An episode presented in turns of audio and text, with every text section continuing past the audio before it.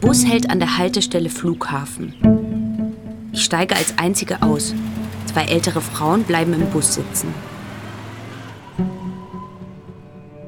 Von der Flughafenterrasse aus hat man einen guten Blick auf die Rollfelder. An einem Automaten lasse ich mir einen Kaffee raus, setze mich auf eine Bank und schaue einem Taubenschwarm zu, der über einem der Rollfelder seine Kreise zieht. Eine junge Frau in grauem Overall setzt sich neben mich. An den Oberarmen hat sie zwei neongelbe Streifen. Viele Tauben. Das können Sie laut sagen. Arbeiten Sie hier? Mhm. Und Sie? Verreisen Sie? Wie man's nimmt. Ich puste in meinen Kaffeebecher. Der Lärm eines Flugzeugs ist zu hören. Wir schauen ihm bei der Landung zu. Ich meine, den Boden ruckeln zu spüren. Ich nehme einen Schluck und verbrenne mir die Zunge. Kennen Sie Lose? Bodenabfertigungsdienst? Genau. Sicher. Wer kennt den nicht? Wissen Sie, wo er ist? Ich bringe Sie hin. Ich heiße Erika. Sie streckt mir ihre Hand entgegen. Flugzeugmechanikerin. Die Hand ist schmutzig. Ihr Overall auch. Wäre der Mann nicht erfroren vom Himmel gefallen, dann wäre er hier gelandet und aus dem Fahrwerk gestiegen. Er hätte sich vom langen Stillsitzen kaum bewegen können. Seine Glieder hätten geschmerzt. Er hätte sich auf wackeligen Beinen unter die Passagiere gemischt. Oder er hätte sich hinter die Räder gekauert, hätte sich dann auf dem Rollfeld versteckt und gewartet, bis es dunkel geworden wäre, bis der Flugverkehr für einige Stunden eingestellt worden wäre. Dann wäre er über die Landebahn gelaufen, an den grellen Bodenlichtern vorbei, bis zum Flughafenzaun und wäre über den Zaun in der Umgebung verschwunden.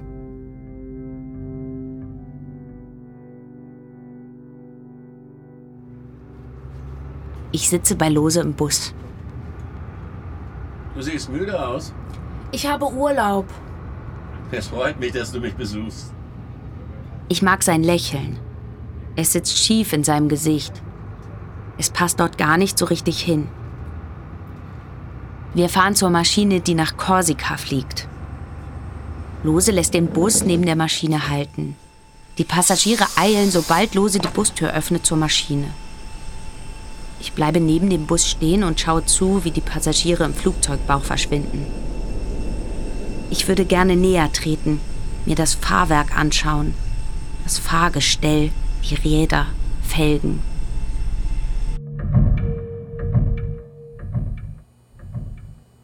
Die Fabrik ist nun noch ausgestorbener, als sie ohnehin schon ist. Ich schalte die Monitore ein, obwohl ich Urlaub habe. Vielleicht hat Clemens recht damit, dass der Wolf sich nun eher auf das Fabrikgelände wagt. Jetzt, wo weder Clemens noch ich unsere Runden drehen. Die Passagiere steigen in den Bus.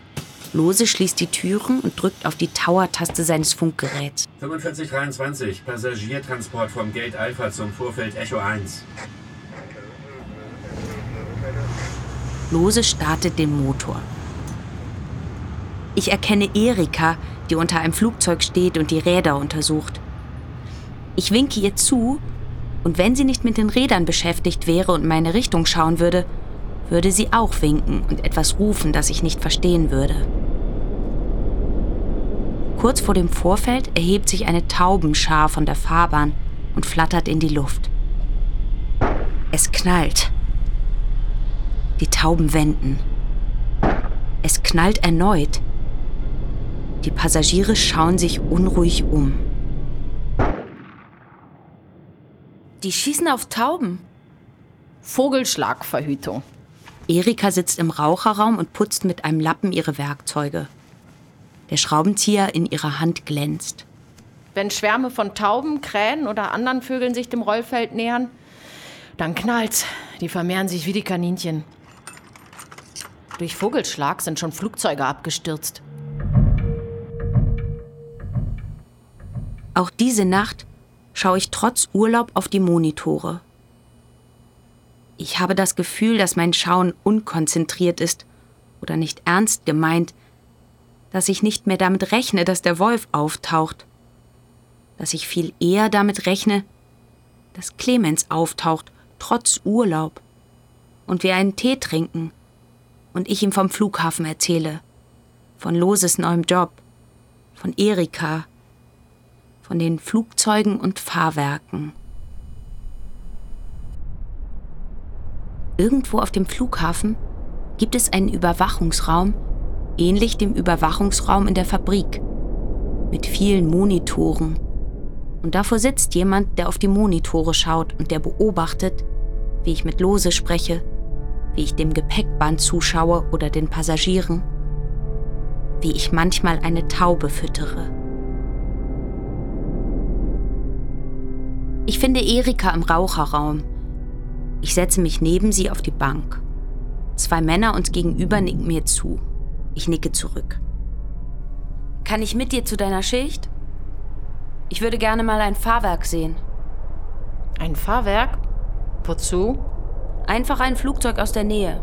Die Räder, das Fahrgestell. Hm. Du interessierst dich für Flugzeuge. Du dich doch auch. Ich muss die Schichtleiterin fragen. Verspreche kann ich nichts. Erika steht auf und drückt mir die Zigarette in die Hand. Ich muss. Leider.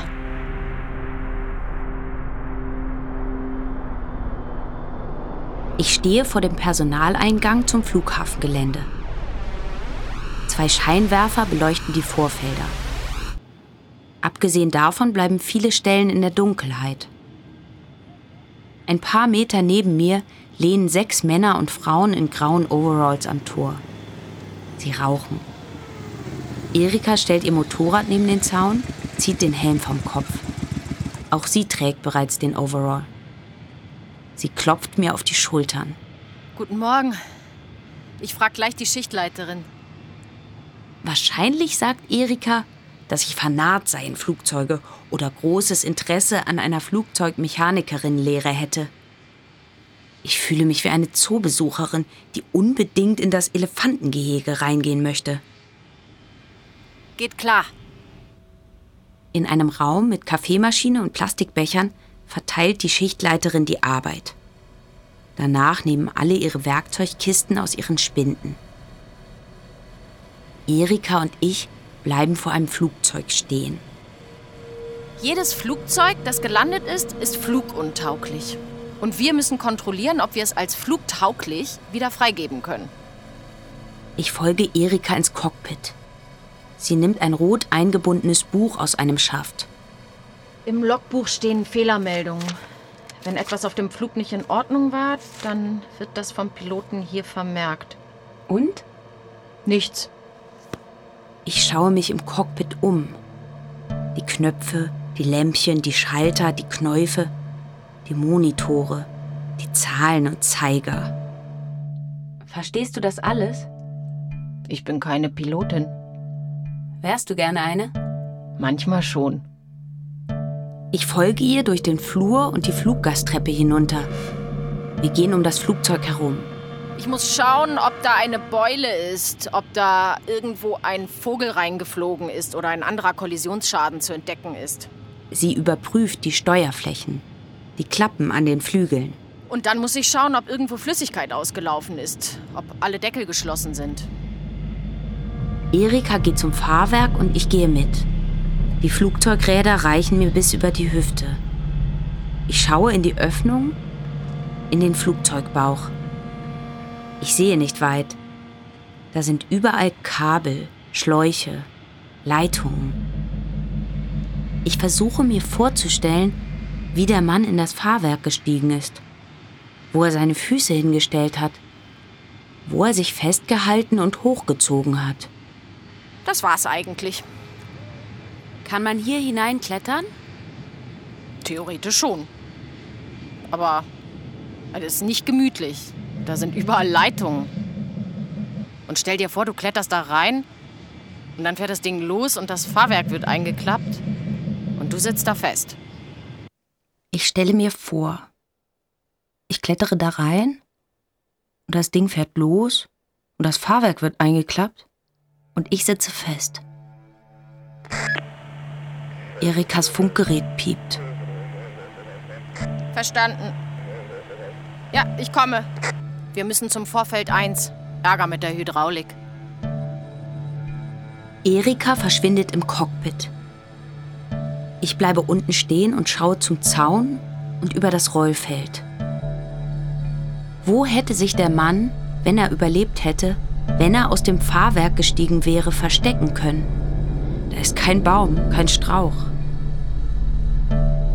Ich schaue mir die Reifenrillen an, die metallenen Verstrebungen zwischen den vier Rädern und ich schaue in den Flugzeugbauch. Ich stelle meinen Fuß auf die Radnabe.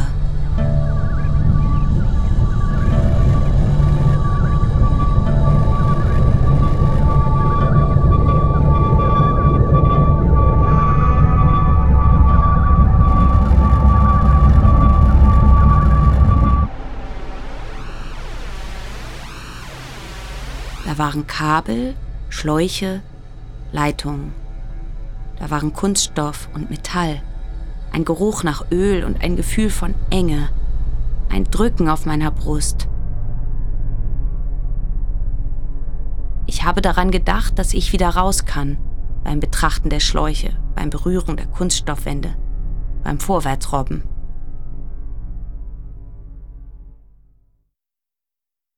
In den nächsten Tagen bleibe ich in der Fabrik. Manchmal schaue ich auf die blinden Monitore, aber mehr aus Gewohnheit. Ein einziges Mal laufe ich die Fallenstandorte ab. Plötzlich kann ich mir vorstellen, für immer hier zu bleiben. Da waren Kabel, Schläuche, Leitungen. An meinen Händen blieb Schmieröl kleben. Möglich wäre, dass eine der Kameras auch die Vorfelder überwacht und ich auf einer der Aufnahmen zu sehen bin, wie ich bei den Rädern stehe. Wie ich in den Flugzeugbauch schaue, meinen linken Fuß auf die Radnabe stelle, den rechten Fuß auf das Rad. Wie ich meine Füße nacheinander auf weitere Metallteile stelle. Wie ich im Fahrwerk verschwand.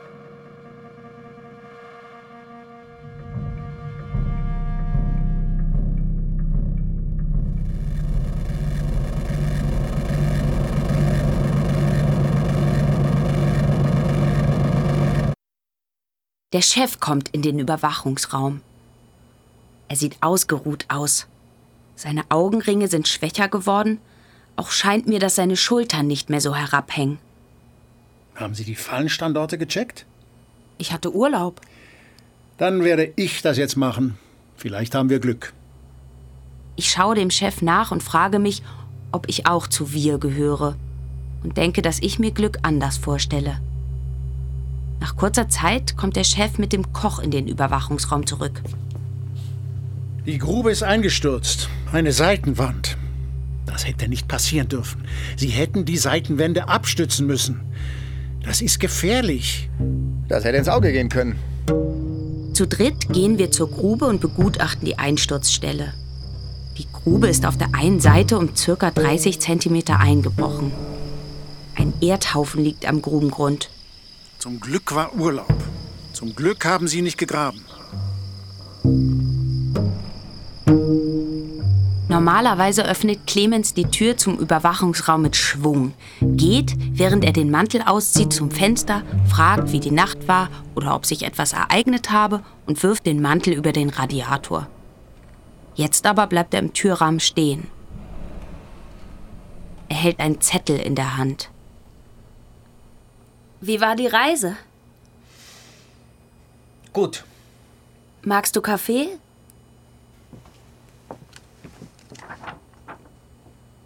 Das ist ein Phantombild der Polizei. Damit wird in der Stadt nach einer Bankräuberin gefahndet. Das Bild sieht dir sehr ähnlich. Bist du das? Das soll ich sein? Da sind schon Ähnlichkeiten. Der Mund, die Nase.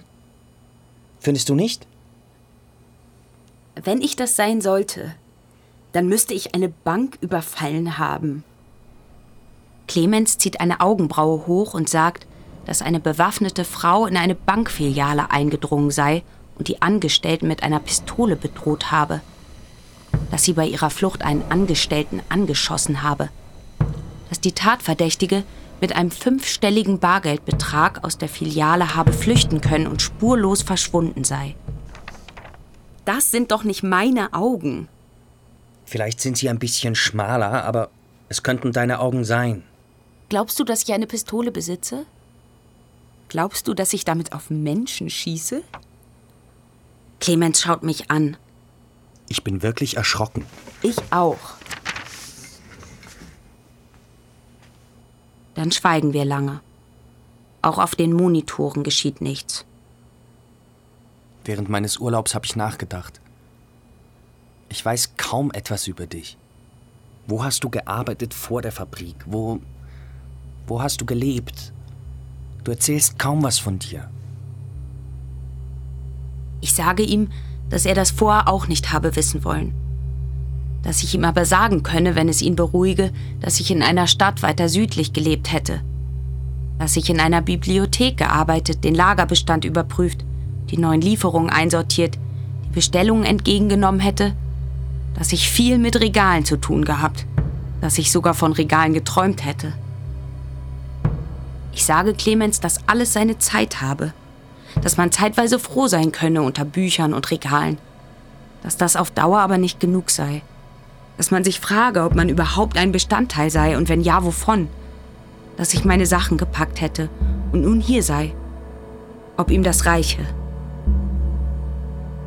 Ob ich hier das Gefühl hätte, ein Bestandteil von etwas zu sein, fragt Clemens. Vielleicht ja. Vorübergehend. Es tut mir leid. Es. Es ist nur die Ähnlichkeit der Gesichter. Es tut mir leid. Ich weiß nicht, ob Clemens mich verstanden hat.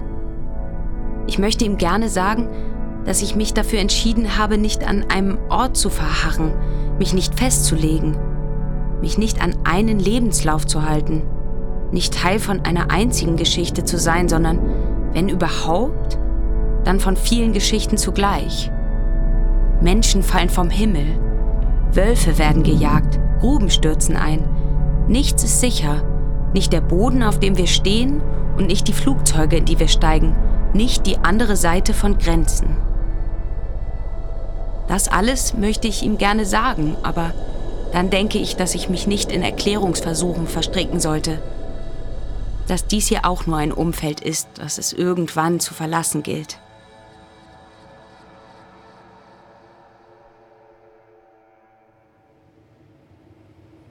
Der Koch bringt mir eine Tasse Kaffee und meint, dass in der Stadt Phantombilder hängen würden. In der Post, im Laden. Die Ähnlichkeit sei verblüffend. Du hast auch schon Lose für einen verschollenen Astronauten gehalten. Der Koch grinst. Eine solche Halle sei nicht der schlechteste Ort, um unterzutauchen. Der Chef habe dem Einwohnermeldeamt meinen Wohnort bestimmt nicht gemeldet. Ich stehe auf, stoße mich dabei am Tisch. Kaffee schwappt aus der Tasse. Ich sage, dass ich von dem Phantombild wisse, dass Clemens es mir gezeigt habe. Ob er denn sicher sagen könne, dass ich die Person auf dem Bild sei, dass er doch genau hinschauen solle. Als ich die Fallenstandorte ablaufe, sehe ich, dass ein Tellereisen verschoben wurde. Es liegt nicht mehr an der Fabrikwand, sondern einen Meter weiter vorne auf dem kleinen Kiesweg. Ich lege es zurück an seinen alten Standort. Vermutlich hat es der Koch verschoben, der nicht mehr nur den Wolf, sondern nun auch Einbrecher, Bankräuber oder verdächtige Nachtwächterinnen fangen möchte. Ich wünsche mir, die Fabrik zu verlassen, den Wolf zu vergessen, auch Clemens. Ich würde zum Flughafen gehen, mir einen Flug buchen, Lose würde mich zur Maschine fahren. Er würde mir eine gute Reise wünschen und ich würde vor dem Einsteigen zu den Rädern und dem Fahrgestell blicken, lose noch einmal zuwinken. Das Flugzeug würde starten und ich könnte die Stadt sehen, den Friedhof, das Fabrikgelände und Clemens als kleinen Punkt auf einer grauen Fläche. Während des Fluges würde ich immer daran denken, dass das Flugzeug ein Fahrwerk hat. Dass in einem Fahrwerk ein Mensch Platz hat. Dass Menschen in Fahrwerke steigen.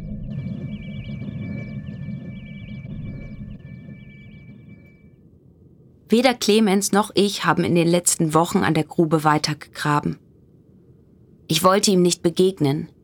Nicht bei der Grube, auch sonst nicht. Sobald Clemens mit dem Fahrrad auf dem Monitor auftauchte, verließ ich den Überwachungsraum. Jetzt klopft es an der Hallentür. Und auch wenn Clemens noch nie an meine Hallentür geklopft hat, weiß ich, dass er es ist. Ich öffne.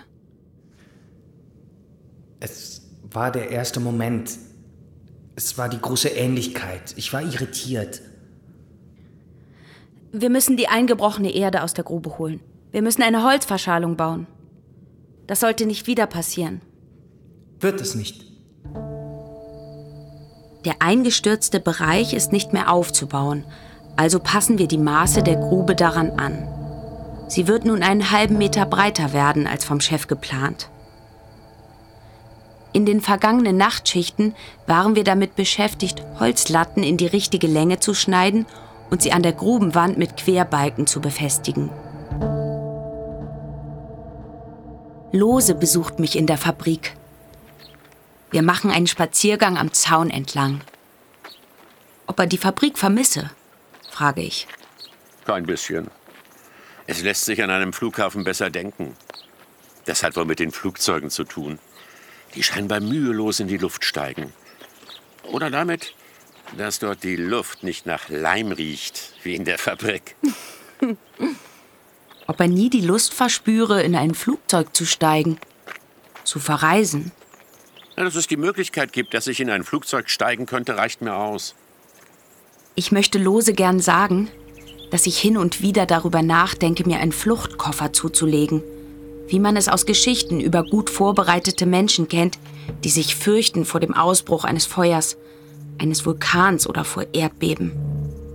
Aber ich sage nichts. Was soll ich Lose antworten, wenn er fragt, vor was ich denn flüchten wolle?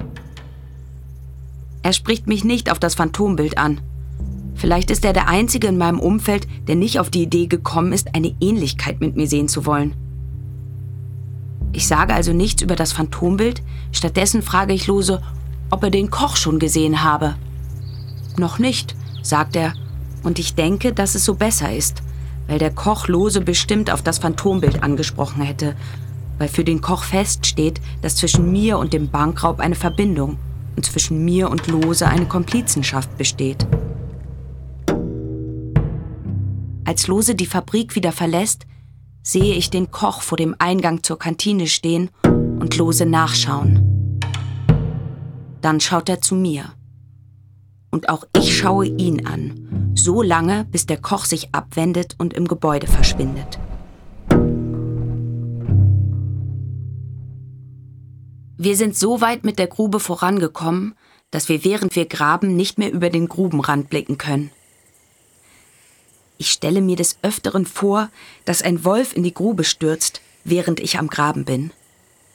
Der Wolf wäre vom Sturz und der Enge hier unten so wild, dass er mich angreifen würde. Ich versuche mir vorzustellen, wie ich aus der Grube flüchten könnte und frage mich, ob ein Wolf fähig ist, eine Leiter hochzuklettern. Der Chef gibt noch nicht auf. Er hat weitere Zettel an verschiedenen Stellen der Gebäude angebracht. Neuerdings ist darauf auch ein Wolf abgebildet. Der Wolf hat nun auch ein Phantombild. Darunter steht, es wurde ein Wolf auf dem Fabrikgelände gesichtet. Auch wurden Risse und Haare von ihm gefunden. Falls Sie einen Wolf sichten, bitten wir Sie, uns dies umgehend zu melden. Der Wolf wird nicht gefürchtet, weil er in Containern wühlt und fressen will, sondern weil er eine Grenze überschritten hat.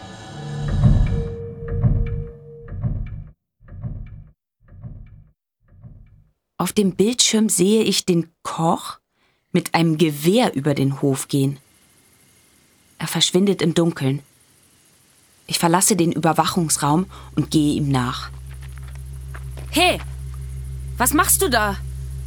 Gehst du jetzt auch unter die Nachtwächter? Geh wieder an deine Arbeit. Das ist meine Arbeit. Hat der Chef dich geschickt? Ja, jemand muss ja. Was, wenn ich dir vor die Flinte gelaufen wäre? Wie bescheuert hältst du mich? Mach das doch alleine. Verdammt nochmal. Ich bemerke, dass jemand in meiner Halle war, weil das Universal-Generallexikon umgekippt ist. Weil das Leintuch meines Bettes, das gewöhnlich unter der Matratze klemmt, an einer Stelle heraushängt. Weil das Phantombild in einem steileren Winkel zur Tischkante liegt. Weil man das spürt, wenn jemand in einem Raum war. Clemens traue ich nicht zu, dass er in meiner Halle herumschnüffelt. Viel eher glaube ich, dass der Koch hier war. Die letzten vier Tage hat es geregnet. Wasser hat sich am Grubengrund gesammelt. Weiter zu graben ist heute unmöglich. Ich schaue nach unten und schätze, dass wir ungefähr drei Viertel der Tiefe erreicht haben, als ich eine Bewegung hinter mir wahrnehme. Ich drehe mich um und erschrecke so sehr, dass ich aufschreie. Es dauert einen kurzen Moment, bis ich realisiere, dass die Person unter dem Regenschirm der Chef ist. Was machen Sie hier? Ich habe etwas im Büro vergessen und bin zurückgekommen. Da habe ich Licht bei der Grube gesehen. Es ist 2 Uhr morgens. Ja? Kontrollieren Sie meine Arbeit? Keineswegs. Wie kommen Sie voran? Sehen Sie ja, der Regen. Ja, das dauert. Ich wollte Sie nicht erschrecken.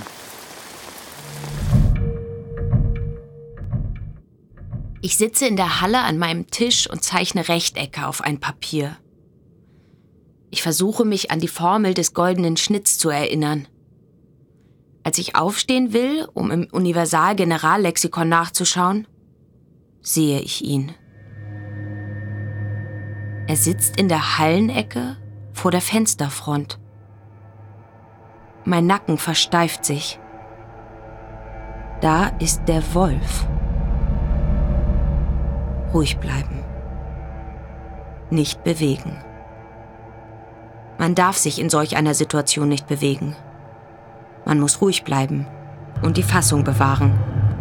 Klar denken, nicht bewegen. Seine Augen sind gelb. Nicht in seine Augen schauen. Abwarten. Der Wolf sitzt unverändert da. Er schaut an mir vorbei, schaut irgendwo hin, nicht auf mich, irgendwo hinter mich. Ich merke, dass ich schwitze, dass ich friere, dass ich zittere. Nicht zittern, ruhig bleiben. Mein Herz rast. Das Fell auf seinem Rücken und Schwanz ist dunkelgrau. Am Bauch und an den Beinen und im Gesicht ist das Fell heller, beinahe beige. Die Augen liegen leicht schräg an seinem Kopf, der im Vergleich zu seinem Körper groß wirkt. Sein Maul ist leicht geöffnet. Er hechelt. Seine Zähne sind sichtbar. Ich überlege mir, was weiter zu tun ist. Ich könnte langsam vom Stuhl aufstehen und schauen, wie der Wolf reagiert. Ich könnte um Hilfe schreien. Aber Clemens ist nicht im Überwachungsraum. Und sonst ist wohl auch niemand im Gebäude. Ich frage mich, wie der Wolf in meine Halle gekommen ist. Ob ich die Tür offen gelassen habe? Ob es außer der Tür noch andere Zugänge gibt, die ich bis jetzt noch nicht entdeckt habe? Ich sitze immer noch unverändert am Tisch. Meine Beine sind übereinander geschlagen. Das linke Bein beginnt zu kribbeln. Ich ziehe die Zehen leicht hoch. Da steht der Wolf plötzlich auf, geht zur Wand und schnuppert an der Ritze zwischen Wand und Boden. Das Kribbeln in meinem Bein wird stärker. Der Wolf setzt sich wieder hin, auf den Hallenboden, und scheint mich weiterhin nicht zu beachten. Das Kribbeln ist nicht mehr auszuhalten. Ich hebe das rechte Bein und stelle es neben das linke auf den Boden. Er schaut nicht her. Ich stütze meine Arme auf die Stuhllehne, stehe auf und schiebe den Stuhl leise zurück. Der Wolf dreht seinen Kopf in meine Richtung. Ich gehe rückwärts. Schritt für Schritt. Am Stuhl vorbei zur Hallentür. Ich erinnere mich daran, dass Clemens gesagt hat, dass ich laut sein müsse, dass ich klatschen müsse, laut rufen. Ich erinnere mich, dass ich, wenn der Wolf mich angreift, mit dem Wolf kämpfen muss. Aber die Situation scheint mir nicht dazu geeignet, jetzt in die Hände zu klatschen und zu schreien. Der Wolf hat keine Möglichkeit, den Rückzug anzutreten.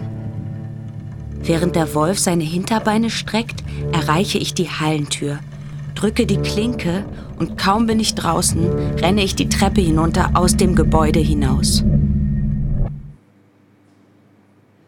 Der Koch stellt ein Bier vor mich auf den Tresen. Ich schaue in das Gelb und denke an die Augen des Wolfes. Ich versuche mich zu erinnern, ob ich die Tür offen gelassen oder ob ich sie hinter mir zugezogen habe. Ich frage mich, ob der Wolf immer noch in der Halle sitzt. Meine Hände zittern, als ich das Glas hebe und einen Schluck daraus trinke. Ich werde den Wolf für mich behalten. Ich werde ihn in der Halle bleiben lassen, wenn er dort bleiben will. Ich werde ihn in Ruhe lassen, solange er mich in Ruhe lässt. Ich werde weiterhin das Fabrikgelände überwachen, weiterhin das Loch ausgraben.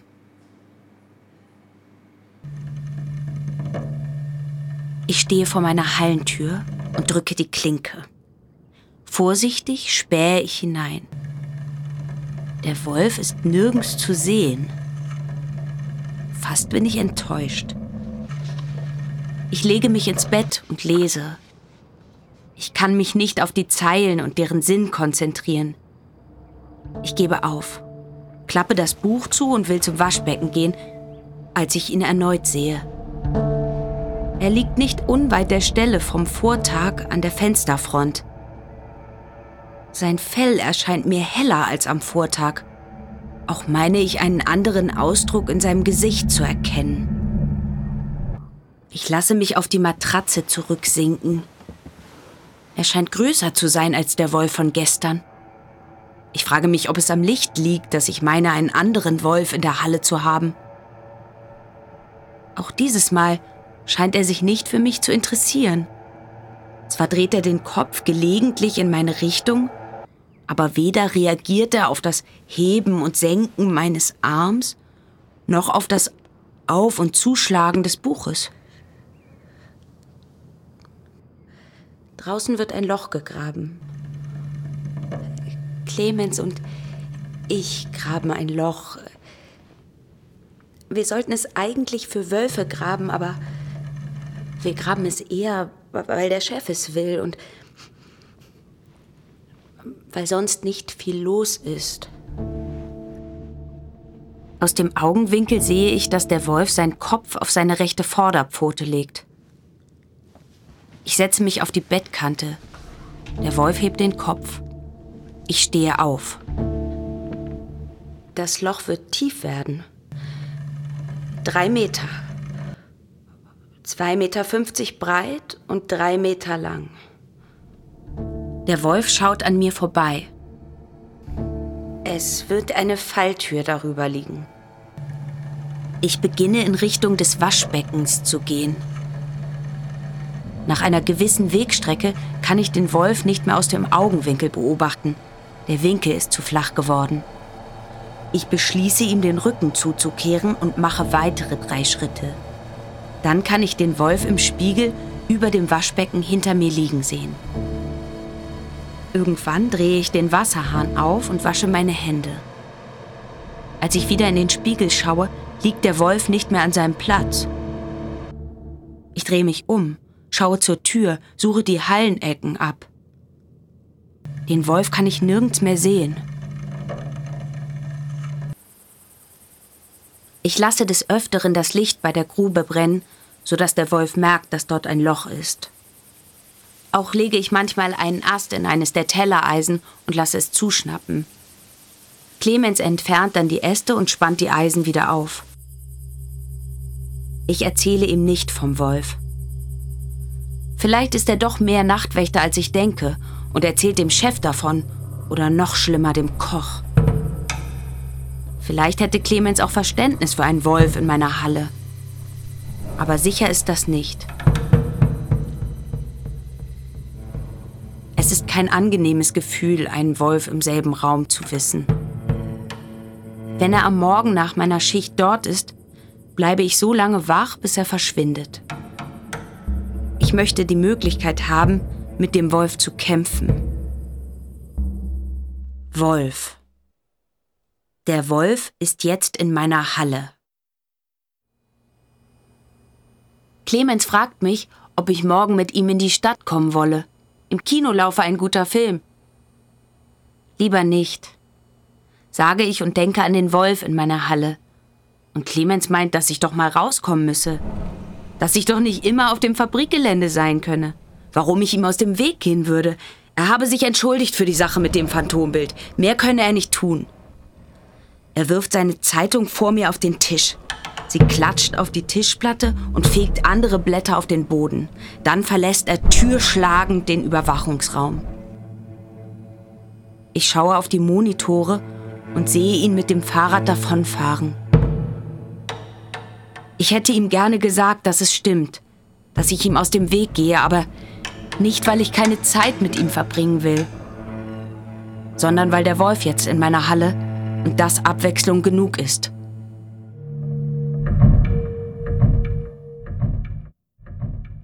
Clemens kommt 20 Minuten zu spät. Die Fahrradkette ist mir rausgesprungen. Etwas Neues vom Wolf? Nein, nichts. Das von gestern tut mir leid. Ich war wütend. Gar nicht so sehr auf dich, mehr auf den Chef, auf die Schließung, dass ich mir einen neuen Job suchen muss, dass ich. Schon gut. Das ist auch wirklich keine angenehme Situation. Wie war der Film? Clemens kommt zur Grabungsstätte.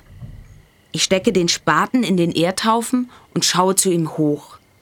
Ich stehe weit über zwei Meter tief im Loch. Ich klettere die schmale Leiter hoch, stelle meinen Fuß auf die matschige Böschung und rutsche ab. Meine Hände finden keinen guten Halt. Nächste Woche soll es wieder regnen. Clemens zieht den Reißverschluss seiner Jacke bis oben zu. Wir sollten uns eine längere Leiter kaufen. Ein paar Steine kullern in die Grube. Clemens steigt hinunter. Ich bleibe stehen und möchte eigentlich noch irgendetwas sagen. Über die Beschaffenheit der Erdschicht, in die Clemens den Spaten sticht. Darüber, dass ein Wolf in meiner Halle sitzt. Darüber, was nach der Fabrik sein wird. Hätte Clemens noch einmal zu mir geschaut, dann hätte ich vielleicht etwas gesagt.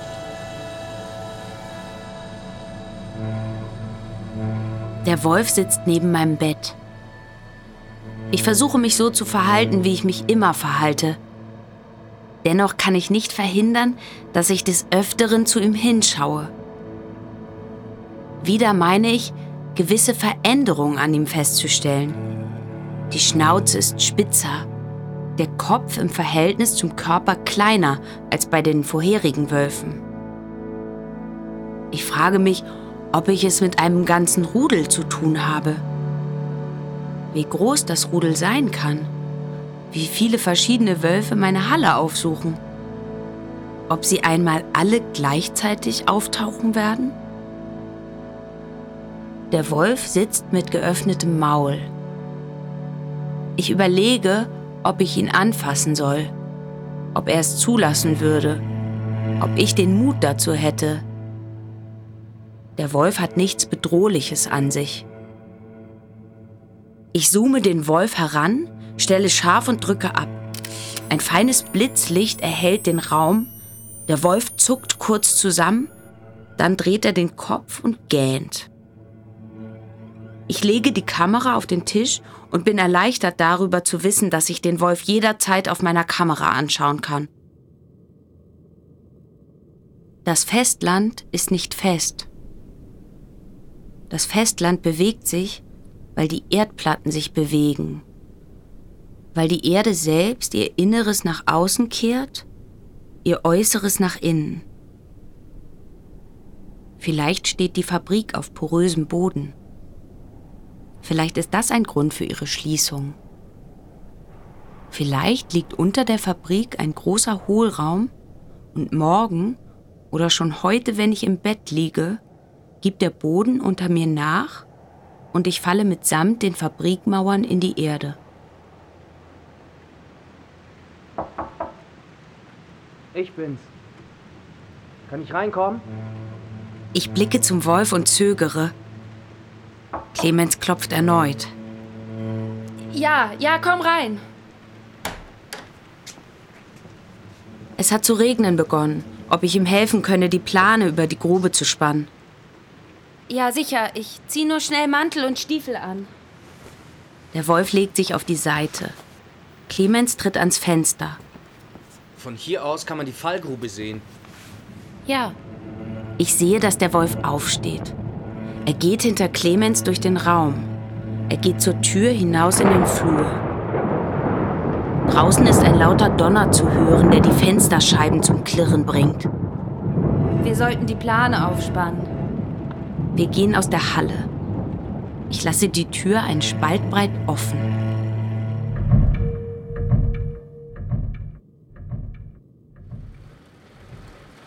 Der Koch wollte die Essensreste zu den Containern bringen. Er ging an der Südostseite des Gebäudes nahe der Mauer entlang und schaute nicht auf den Boden. Und dann schnappte sie zu. Die Eisenzähne schlugen sich durch den Stoff der Hose in sein Bein. Er brüllte. Er machte einen Schritt, zerrte an seinem Bein. Die Eisenzähne drückten tiefer. Er versuchte, das Eisen mit seinen Händen auseinanderzudrücken, er spürte Übelkeit in sich aufsteigen und ein Rauschen war in seinem Kopf. Er sah Blut an seiner Hose über dem Eisen und an seinen Händen. Er schrie noch immer. An der Kantinentür hängt ein Zettel, wegen Krankheit vorübergehend geschlossen. Alle wissen, dass nicht eine Krankheit der Grund dafür ist. Alle wissen, dass vorübergehend in diesem Fall für immer heißt. Der Chef hat das Datum der Schließung bekannt gegeben. Noch bis Ende des Jahres werden die Löhne bezahlt.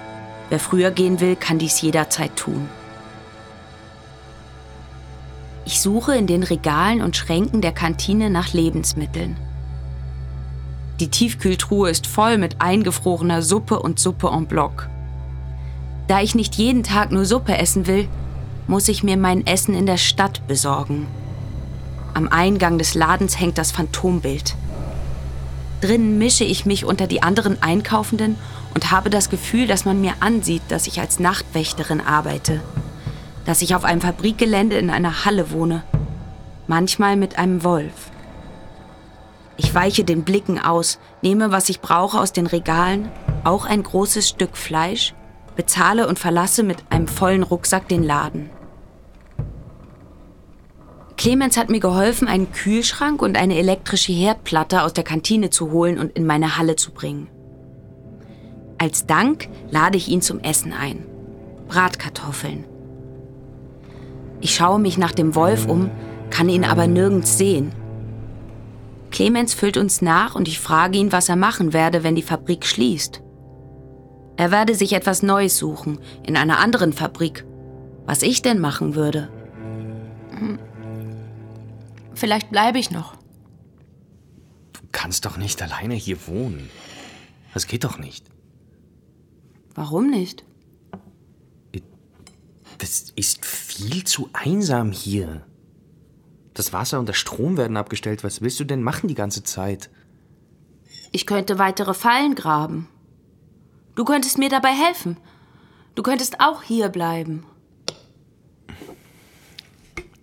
Clemens runzelt die Stirn. Er sagt, dass er sich für mich umhören werde, dass er jetzt wieder runtergehen, einen Blick auf die Monitore werfen werde, dass das Essen gut gewesen sei. Ich bleibe allein am Tisch in meiner Halle und stelle mir vor, dass ich und Clemens weitergraben. Auch nach der Schließung der Fabrik. Dass wir unter dem Fabrikgelände ein Höhlensystem errichten, ähnlich dem Höhlensystem von Füchsen oder Dachsen nur größer. Clemens und ich messen die Tiefe der Grube. 2,91 Meter. Die letzten Zentimeter graben wir gemeinsam. Ich fülle unten den Eimer mit Erde und Clemens zieht den Eimer empor. Wir sprechen wenig. Beim Ausheben der letzten Zentimeter wünsche ich mir, dass das Loch nicht fertig wird.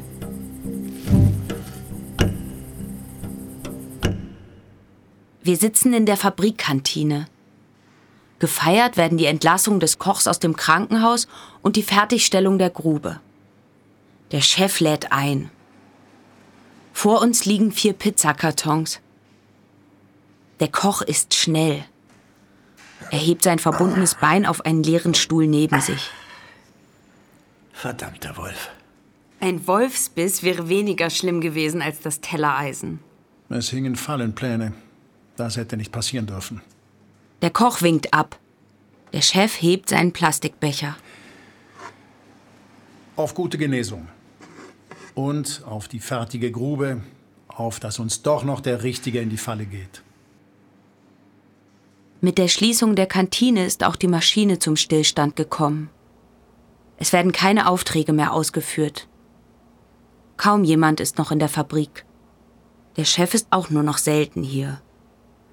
Wenn er kommt, dann sehe ich ihn meistens mit einer vollgepackten Kartonkiste das Gebäude verlassen. Ich steige die Leiter in die Grube hinunter und betrachte die Erdwand, die zwischen zwei Holzlatten der Verschalung zu sehen ist. Oben ist die Erde dunkelbraun und liegt in lockeren Klumpen da. Ich kann Wurmlöcher sehen, manchmal ein Hinter- oder Vorderende eines Wurms und viele Wurzeln, die das bröckelnde Gefüge zusammenhalten. Weiter unten wird die Erde heller und noch weiter unten wird sie wieder dunkelbraun. Ich nehme den Spaten, der an der Wand lehnt, und beginne zu graben. Ich grabe wie wild. Ich vergesse, dass es ein Oben gibt. Ich sehe nur noch Erde und den Spaten und meine Hände um den Spatenstiel. Ich spüre Übelkeit in mir aufsteigen. Ich halte inne, werfe den Spaten gegen die Wand und setze mich auf den Boden. Mich umgibt der Geruch von feuchter Erde. Ich kralle meine Finger in die Erde, löse sie wieder und schaue sie an. Die Fingerkuppen sind schwarz. Ich lege mich hin und versuche in die Erde zu horchen. Ich versuche einen Ton in ihr, aus ihr zu hören.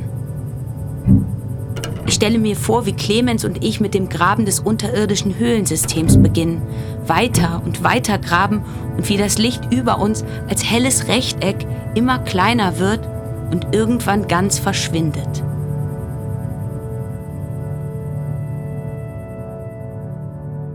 Ich stehe in meiner Halle. Es ist kein Wolf hier, auch ist kein Licht mehr bei der Fallgrube zu sehen.